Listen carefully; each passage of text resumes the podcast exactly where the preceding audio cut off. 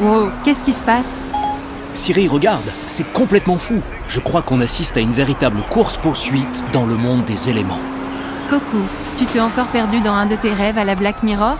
Ne me dis pas qu'on chasse le cinquième élément. Ah, pas loin Mais là, le fugitif, c'est un atome. Il s'élance à travers le tableau périodique des éléments. C'est devenu l'ennemi public numéro un, et sa tête est mise à prix. Toutes les forces de l'ordre sont sur le coup. Mais regarde comme il est malin Pour sauver sa peau, il a une stratégie. Il se lie à d'autres éléments qui échappent à la police. C'est incroyable Il vient tout juste de réagir avec l'oxygène, et le voilà qui se lie déjà à l'hydrogène Un vrai caméléon. Cette course folle à travers la terre, la mer et les airs. Ça me rappelle le film Arrête-moi si tu peux. Oh, regarde Il s'est fait piéger dans les mangroves. Il n'a plus nulle part où se cacher. Carbone, c'est fini pour vous. Mettez vos électrons en l'air. Éloignez-vous doucement de l'oxygène. Vous êtes en état d'arrestation pour votre rôle dans le réchauffement climatique et la mise en danger de la vie sur Terre. Vous avez le droit de garder le silence. Si vous renoncez à ce droit, tout ce que vous dites pourra être et sera utilisé contre vous devant une cour de justice. Vous avez le droit à un avocat. Ou pas. Si vous n'en avez pas les moyens, un avocat ne vous sera pas fourni gratuitement.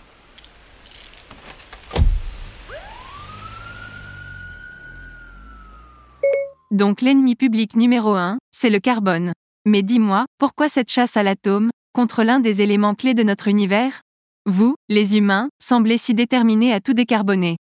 Eh bien, c'est précisément l'objet de notre enquête. J'ai hâte. Je me demande pour quel prix les chasseurs de primes seraient prêts à capturer un hors-la-loi comme le carbone.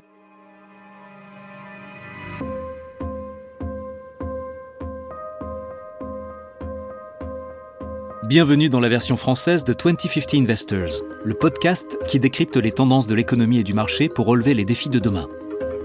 Je suis Coco Agboblois, responsable mondial de la recherche économique, cross-asset et quantitative de Société Générale. Dans cet épisode de 2050 Investors, nous allons observer le carbone sous toutes ses coutures, de ses origines cosmiques à son rôle dans le changement climatique. Plus tard dans l'épisode, nous discuterons des crédits carbone et des marchés du capital naturel avec Eric Chomsky, responsable de l'offre de solutions pour le capital naturel chez Société Générale.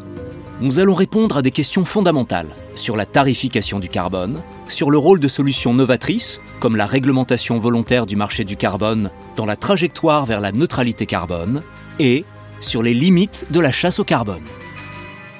Démarrons notre enquête. Commençons par remonter le temps jusqu'au tout début. Remonter jusqu'à quand? L'ère des dinosaures? Pas vraiment. On va remonter beaucoup, beaucoup plus loin. Au tout début de l'univers, au temps de la création même du temps, le Big Bang. Ah, et la lumière fut? Tu parles de ce genre de moment? C'est malin, Siri. Mais il est vrai toutes nos connaissances et découvertes scientifiques remontent à ce moment précis où notre univers est né, il y a 13,7 milliards d'années. J'aime beaucoup cet article du site internet de l'Organisation européenne pour la recherche nucléaire, le CERN, qui décrit parfaitement la naissance de l'univers. Dans les tout premiers instants après le Big Bang, l'univers était extrêmement chaud et dense. Lorsque l'univers commença à se refroidir, les conditions permirent aux constituants de base de la matière, les quarks et les électrons, dont nous sommes tous constitués, de faire leur apparition. Quelques millionièmes de secondes plus tard, les quarks se sont assemblés pour produire des protons et des neutrons, lesquels se sont regroupés en quelques minutes pour constituer les noyaux des futurs atomes. Au fur et à mesure que l'univers poursuivait son expansion et son refroidissement, le rythme s'est ralenti. Il a ainsi fallu 380 000 ans pour que les électrons soient capturés dans l'orbite des noyaux, donnant naissance aux premiers atomes. Il s'agissait essentiellement d'hélium et d'hydrogène, qui sont encore aujourd'hui, et de loin, les éléments les plus répandus dans l'univers. Les observations actuelles suggèrent que les premières étoiles se sont formées à partir de nuages de gaz environ 150 à 200 millions d'années après le Big Bang. Désormais, des atomes plus lourds, tels que le carbone, l'oxygène et le fer, sont produits sans cesse au cœur des étoiles et sont projetés dans tout l'univers lors d'explosions stellaires spectaculaires appelées supernovas. Donc l'hélium est formé par la fusion de noyaux d'hydrogène, qui produit de l'énergie nucléaire, et le carbone est fait d'hélium. Exact. Je suis tombé sur un documentaire passionnant, intitulé L'histoire secrète du carbone. Il explique le processus improbable qui doit se produire pour générer des atomes de carbone. Écoutons un extrait. La plus grande partie du carbone qui nous constitue, nous, la Terre et toute la vie autour de nous, vient de l'intérieur des étoiles. Les étoiles vivent en fusionnant des éléments dans leur cœur.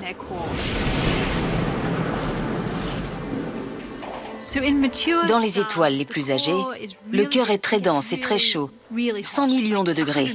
C'est là que le carbone se forme. C'est très compliqué de faire du carbone. Ça nécessite une réaction assez improbable. Il faut que deux noyaux d'hélium se percutent pour former un noyau de beryllium. Mais le beryllium est très instable. Il se désintègre presque instantanément. Et pendant le millionième de milliardième de seconde où il est encore là, il faut qu'il soit heurté par un autre noyau d'hélium. Quand ça arrive, on obtient alors du carbone. Incroyable. Si je comprends bien, les parents et les grands-parents du carbone sont l'hydrogène et l'hélium On peut dire ça, oui. Tiens, une petite anecdote. Le numéro atomique du carbone est le 6. Le carbone a 6 électrons, 6 neutrons et 6 protons. Eh oui, 666, le chiffre du diable. Pour les plus superstitieux d'entre nous, il n'est donc pas étonnant que le carbone ait fini par engendrer tant de destruction et de chaos. Peut-être que finalement, ce n'est pas un chasseur de primes qu'il nous faut, mais un véritable exorciste. C'est intrigant, en effet. Mais plus sérieusement, le carbone n'est-il pas l'un des éléments essentiels de la vie sur Terre? Bien sûr, nous sommes tous littéralement issus du carbone. Ou plus poétiquement, nous sommes tous des poussières d'étoiles, pour reprendre les mots de l'astrophysicien Hubert Reeves. D'après un article de newscientist.com, les éléments les plus courants dans l'univers sont l'hydrogène, l'hélium, l'oxygène et le carbone. Et trois de ces atomes, l'oxygène, l'hydrogène et le carbone, constituent avec l'azote 99% des atomes du corps humain. Mouais, peut mieux faire. Nous, les smartphones, sommes beaucoup plus diversifiés que les humains. On est fait de silicium, d'oxygène, d'aluminium, de carbone, de fer, de cuivre, d'or, d'étain, de nickel et de cobalt. Ça va, Arrête de crâner, Siri. N'oublie pas que toi aussi, tu dois ton existence à la poussière d'étoiles. Ça me rappelle une citation intéressante et inspirante du poète mystique Rumi. Vous n'êtes pas une goutte d'eau dans l'océan, vous êtes l'océan dans une goutte d'eau. Alors là, vraiment, inspirant. Mais tu as oublié tous les déchets plastiques qui flottent dans ta goutte d'eau. Ok, tu marques un point. Mais ce qu'il faut retenir, c'est que sans carbone, il n'y aurait pas de vie sur Terre. On l'a bien vu dans notre épisode sur la biodiversité. Si la vie a pu surgir sur Terre, c'est grâce au phytoplancton, puis aux arbres, qui ont pu, grâce à la lumière du soleil, fusionner des molécules de dioxyde de carbone et d'eau en glucose et en oxygène, grâce au processus de photosynthèse. Écoute plutôt ce que dit cet article publié sur le site du Fonds mondial pour la nature, le WWF, à propos de l'évolution de notre atmosphère. Quand la Terre s'est formée, il y a plus de 4,6 milliards d'années, sa surface était en fusion il n'y avait presque pas d'atmosphère. Puis, la planète s'est refroidie. Des gaz émanant des éruptions volcaniques, comme le dioxyde de carbone et la vapeur d'eau, ont pu former l'atmosphère. Avec le temps, la vapeur d'eau s'est condensée pour former nos océans. Le dioxyde de carbone, lui, s'est dissous dans les mers peu profondes. C'est ce qui a permis aux cyanobactéries, des algues bleu-vert, d'effectuer la photosynthèse et d'émettre de l'oxygène.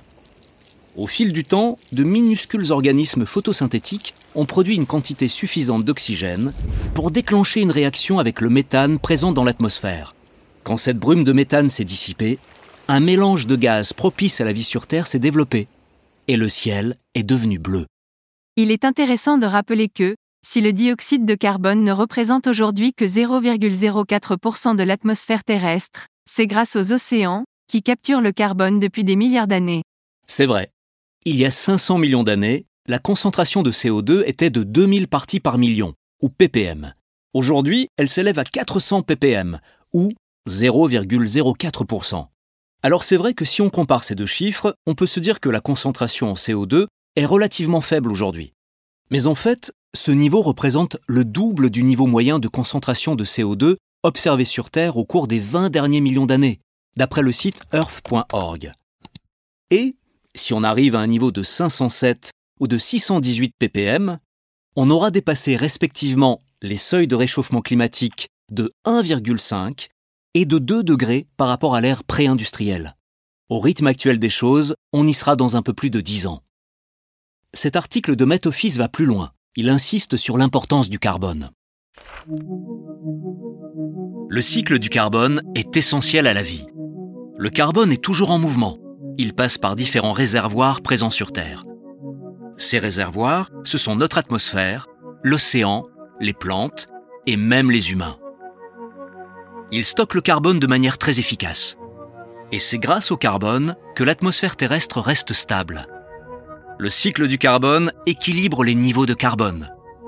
C'est-à-dire que la quantité de carbone qui est naturellement libérée par les réservoirs est égale à la quantité de carbone qui y est naturellement stockée. C'est cet équilibre qui permet de maintenir la vie sur la planète. Mais depuis l'ère industrielle, l'activité humaine a extrait le carbone du sol et l'a brûlé, ce qui a eu pour conséquence d'ajouter plus de carbone et donc de piéger plus de chaleur dans l'atmosphère. Cela a conduit à la crise climatique et au réchauffement de la planète. La boucle est bouclée, c'est comme la grenouille dans l'eau bouillante. Ou plutôt, comme des poussières d'étoiles qui chercheraient à se transformer absolument en cendres d'étoiles. Ha ha ha, ça c'est pas très drôle, Siri. Le carbone est l'élément qui a fait de notre planète le berceau de la vie. Sans effet de serre, nos océans seraient tous gelés, et notre planète serait essentiellement une boule de glace. Pour citer l'auteur sud-africain Mokokoma Mokonoana, un excès de bonnes choses est mauvais. Un excès de mauvaises choses est tout aussi mauvais. Tout excès doit donc être mauvais. Donc, comme Dark Vador dans Star Wars, le carbone a son côté obscur.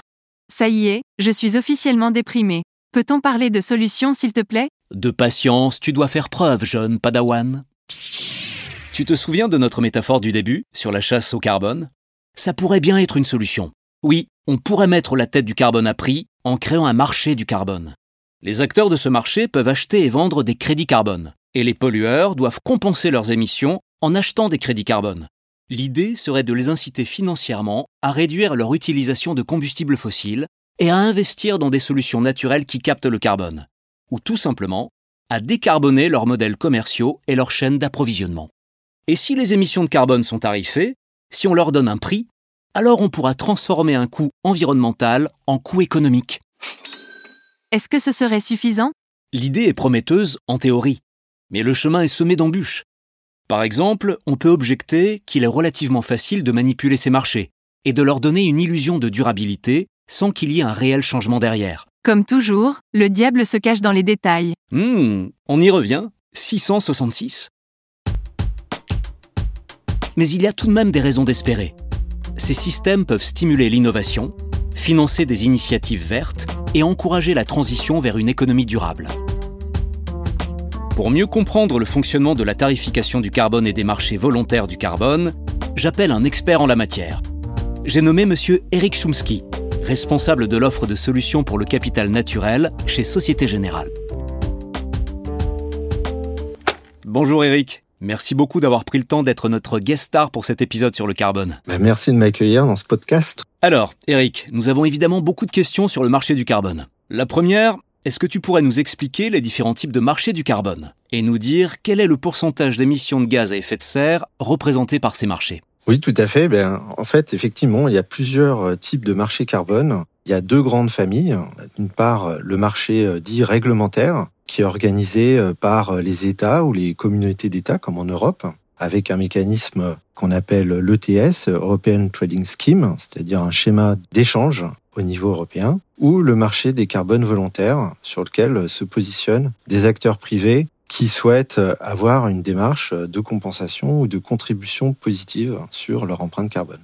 Alors aujourd'hui, c'est le marché européen qui est le plus développé. Il recouvre près de 90% du marché global et au niveau des émissions mondiales, euh, ces marchés couvrent un petit peu moins d'un quart des émissions annuelles. C'était déjà pas mal en termes de couverture, parce qu'on se souvient tous du montant astronomique qui est d'à peu près 54 milliards de tonnes d'équivalent CO2, représenté par les émissions de gaz à effet de serre. Il y a clairement un long chemin à parcourir. Deuxième question pour toi. Peux-tu nous expliquer le mécanisme de pricing, la détermination ou la fixation des prix de ce marché? Il y a clairement plusieurs études qui parlent de prix qui peuvent varier entre 50 à 100 dollars la tonne et même certaines estimations à 2 ou 3 000 dollars la tonne. Alors, de la même façon que euh, ces marchés carbone sont très divers, très nombreux, il y a de nombreux mécanismes en fait de fixation des prix. Si on revient sur les deux grandes familles euh, dont je te parlais tout à l'heure, le marché réglementaire, souvent, ce sont des marchés de quotas d'émissions, c'est-à-dire que les gouvernements vont allouer un certain nombre de quotas à chaque entreprise des secteurs qui sont concernés par ces marchés. Ce n'est pas tous les secteurs, on en rajoute régulièrement. Par exemple, cette année, on va rajouter euh, le commerce maritime dans le marché européen. Et donc, chaque année, euh, ces quotas qui sont alloués vont se réduire et les surplus de ces émissions peuvent être vendus ou achetés par les entreprises qui en ont besoin. Et donc, c'est cette mécanique d'offre et demande qui va fixer les prix avec un mécanisme de raréfaction et donc mécaniquement une hausse des prix euh, à terme. Aujourd'hui, on a euh, des prix qui sont aux alentours de 100 euros la tonne de carbone sur ce marché-là. À l'inverse, sur les marchés volontaires, on a des mécanismes et des types de crédits carbone qui sont très différents. Et il y a une très grande variation dans les prix. Et donc l'amplitude est encore plus grande puisqu'on va à, moins de 1 dollar la tonne à plusieurs milliers de dollars sur les solutions technologiques. Et en fait, cela recouvre les appétences des euh, acheteurs finaux sur la qualité et les co-bénéfices que ces crédits carbone peuvent générer.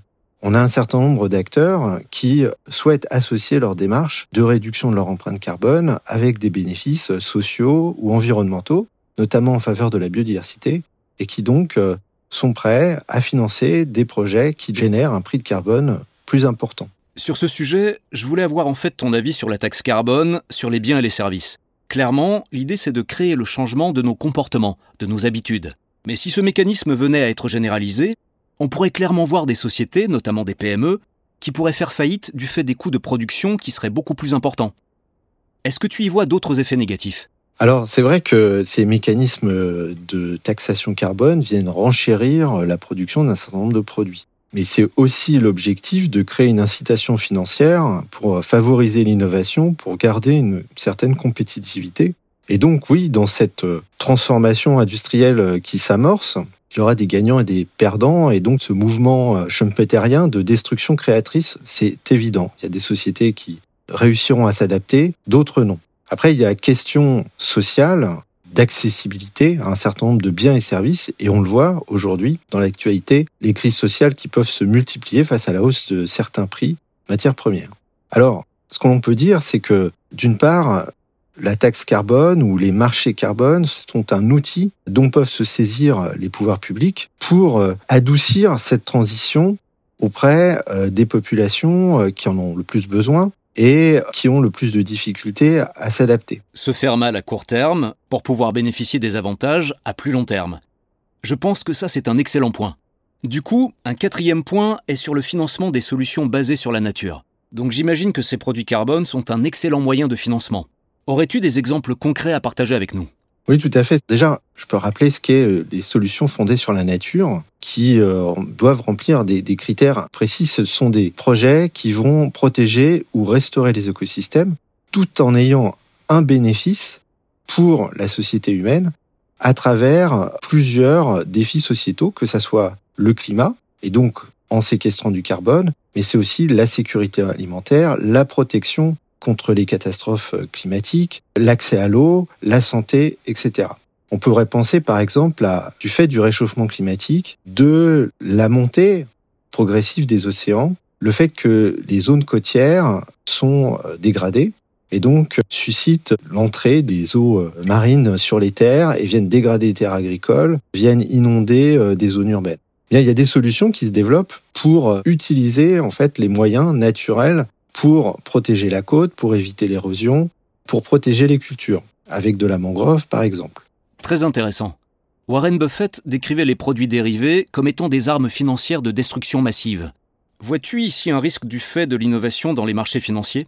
Que ce marché du carbone nous amène à nous concentrer sur les symptômes du problème plutôt que sur les causes sous-jacentes.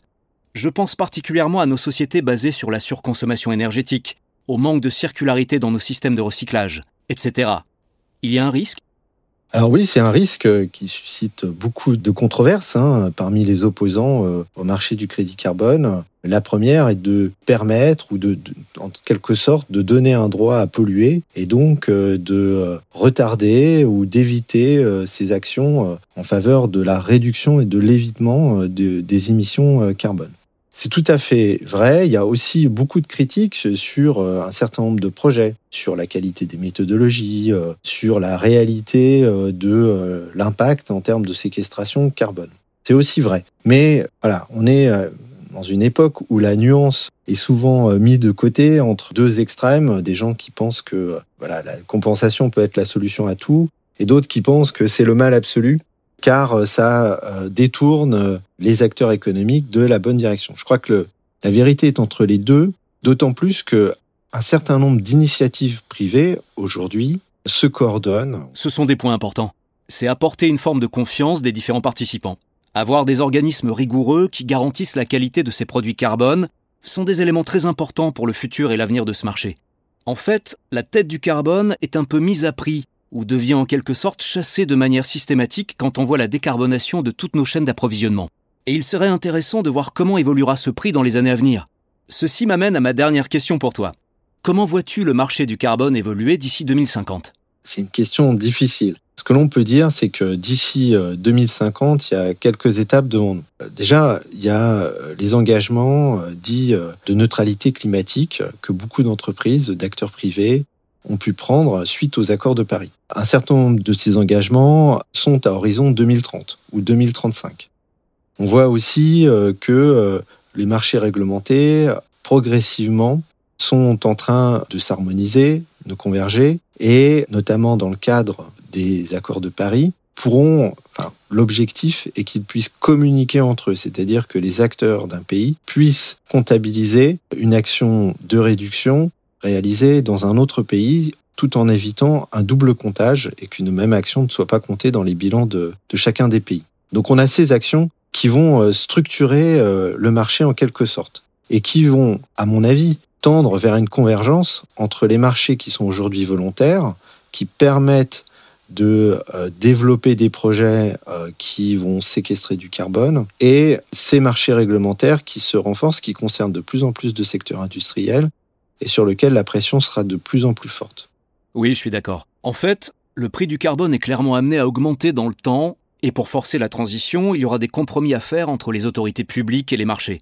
Et aussi ce mécanisme d'évolution darwinien d'adaptation à un nouveau contexte, où les choix que feront les consommateurs devront être différents de ceux qui sont faits aujourd'hui. Eric, ce fut un exercice très intéressant. Merci pour tous tes éclairages et d'avoir partagé ton expertise avec nos auditeurs. Merci à toi. À bientôt. À bientôt. Pour conclure cet épisode, permettez-moi de citer Winston Churchill. Que la stratégie soit belle est un fait, mais n'oubliez pas de regarder le résultat. Cette citation est intéressante, parce qu'elle nous rappelle que ce qui compte au final, c'est le résultat. Et oui, même le meilleur et le plus ingénieux des plans peut ne pas se dérouler comme prévu. On le sait bien, l'enfer est pavé de bonnes intentions. On doit donc tout faire pour avoir un impact réel sans nous fier aveuglément aux innovations financières. Oui, elles sont nécessaires mais pas suffisantes. Attends, quoi? Flash info Le carbone vient de s'évader de prison. La prime pour sa capture a doublé. Allons-y Et, who you gonna call? Carbon Busters.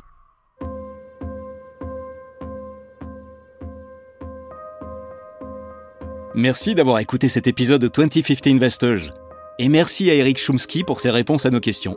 J'espère que cet épisode vous a aidé à mieux comprendre les marchés du carbone et le rôle qu'ils peuvent avoir dans notre trajectoire vers la neutralité carbone. 2050 Investors est disponible sur toutes les plateformes de podcast et de streaming. Si cet épisode vous a plu, mettez-nous plein d'étoiles sur Apple Podcast. Laissez des commentaires où vous voulez. Abonnez-vous et surtout, parlez-en autour de vous. Rendez-vous au prochain épisode. Ce podcast traite des marchés financiers mais ne recommande aucune décision d'investissement particulière. Si vous n'êtes pas sûr du bien fondé d'une décision d'investissement, veuillez consulter un professionnel. La version originale de ce podcast est en anglais. Cet épisode a été enregistré par des comédiens.